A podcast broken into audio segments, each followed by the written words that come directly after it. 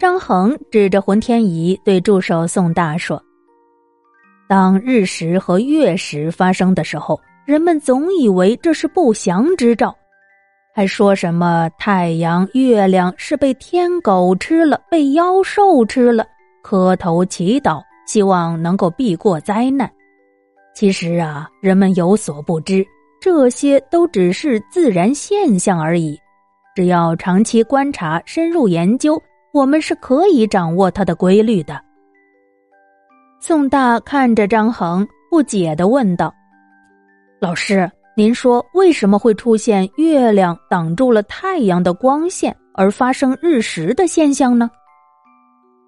张衡耐心的解释说：“你看，我们打个比方，这太阳呢，犹如一个大大的火球，向外散发着光和热。”月亮本身呢，就是一个圆圆的石头，它本身是不会发光的，是靠反射太阳的光。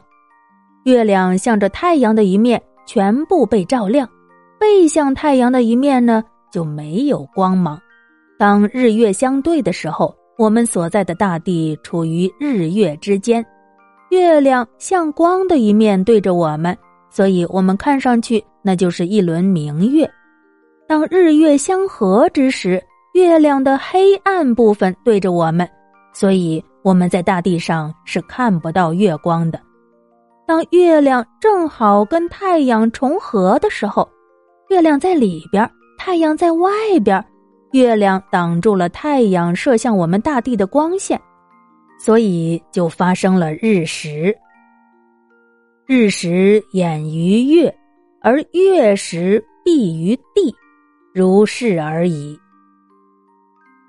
听了老师张衡的话，助手宋大感叹道：“宇宙茫茫，真是难以想象啊。”张衡点点头说：“是啊，但是如果我们找到天体运行的规律，那么宇宙之谜也就好解了。哦，对了。”我写的零线和画的零线图，这些你都看过了没有啊？看完之后，你就可以略懂一二了。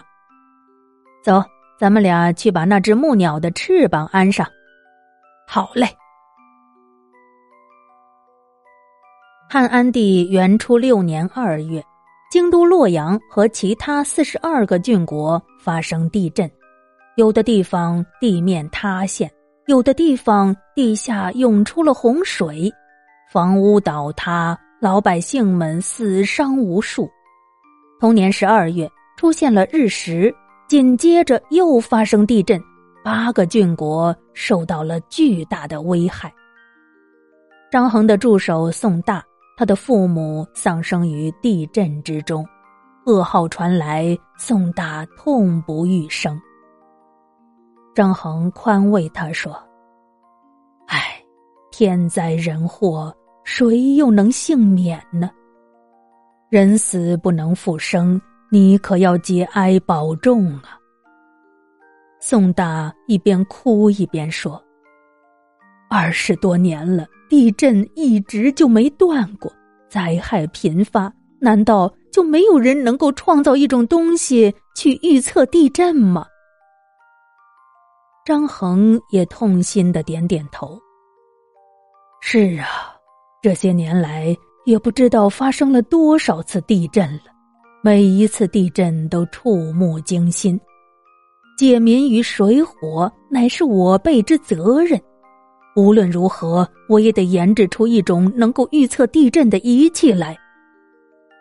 说完，张衡拿起笔，心情无比沉重的。在天象记录本上又一笔一笔的记录下来。元初六年二月乙巳，京都及郡国四十二地震，或拆裂，水泉涌出。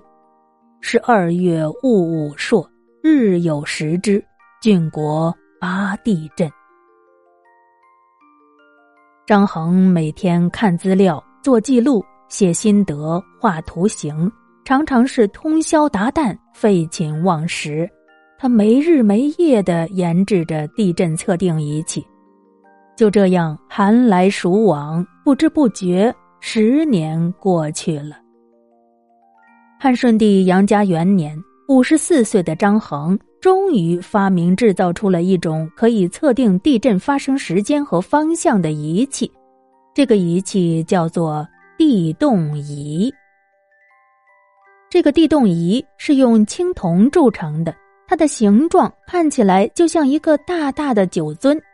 圆径八尺，顶上有一个凸起的盖子，在尊的周围镶嵌着八条龙，龙头分别朝向东西南北、东北、东南、西北和西南这八个方向。每一条龙的嘴里各衔着一枚铜球，每个龙头的正下方铸有一只铜做的蟾蜍，蟾蜍张开大嘴巴。向上对着龙嘴，哪一个方向发生了地震，那么哪个方向的龙嘴里的铜球就会滚落下来，落到下面蟾蜍的口中，发出响亮的声响。前来观看地动仪的官员和学者们络绎不绝，交口称赞。永和三年春天二月，离洛阳一千多里的陇西郡。也就是现在的甘肃临洮县一带发生了地震，张衡设在洛阳的地动仪的龙嘴里吐出来一颗铜球，落到了蟾蜍口中。守在地动仪旁边的宋大大声惊呼：“不好，西边发生地震了！”这个消息很快就传出去了，传遍了整个京城，一时间老百姓们。官员学者们都是议论纷纷，太学中有几名儒生指三道四。一个人说：“嘿，张衡的那什么地动仪测定出西边发生了地震，怎么我们洛阳却一点儿地动的感觉也没有呢？”另一个儒士也说：“就是一个铜酒罐子就能测出地震来。”真是天大的笑话！哎，这天灾呀，乃是上天降恶，我们作为俗人怎能知道天意呢？那种小玩意儿谁都会做，做出来不过是个玩具，拿来哄小孩子还行，还说什么能测地震？我看呐，都是吹牛骗人的。几天之后，陇西郡派来的信使赶到了洛阳大殿之上，一个大臣上前启奏：“启奏陛下，陇西郡来人禀报，该郡已亥日发生了地震。”顺帝点点头：“这件事情朕已经知道了。地动仪西边的龙珠，不正是此时落入蟾蜍之口的吗？”这件事情你们也都是知道的呀。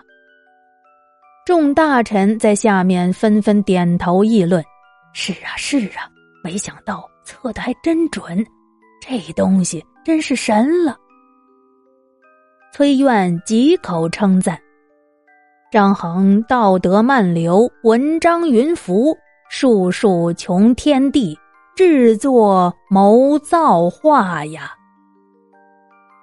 而这边，张衡望着他的地动仪，又陷入了沉思。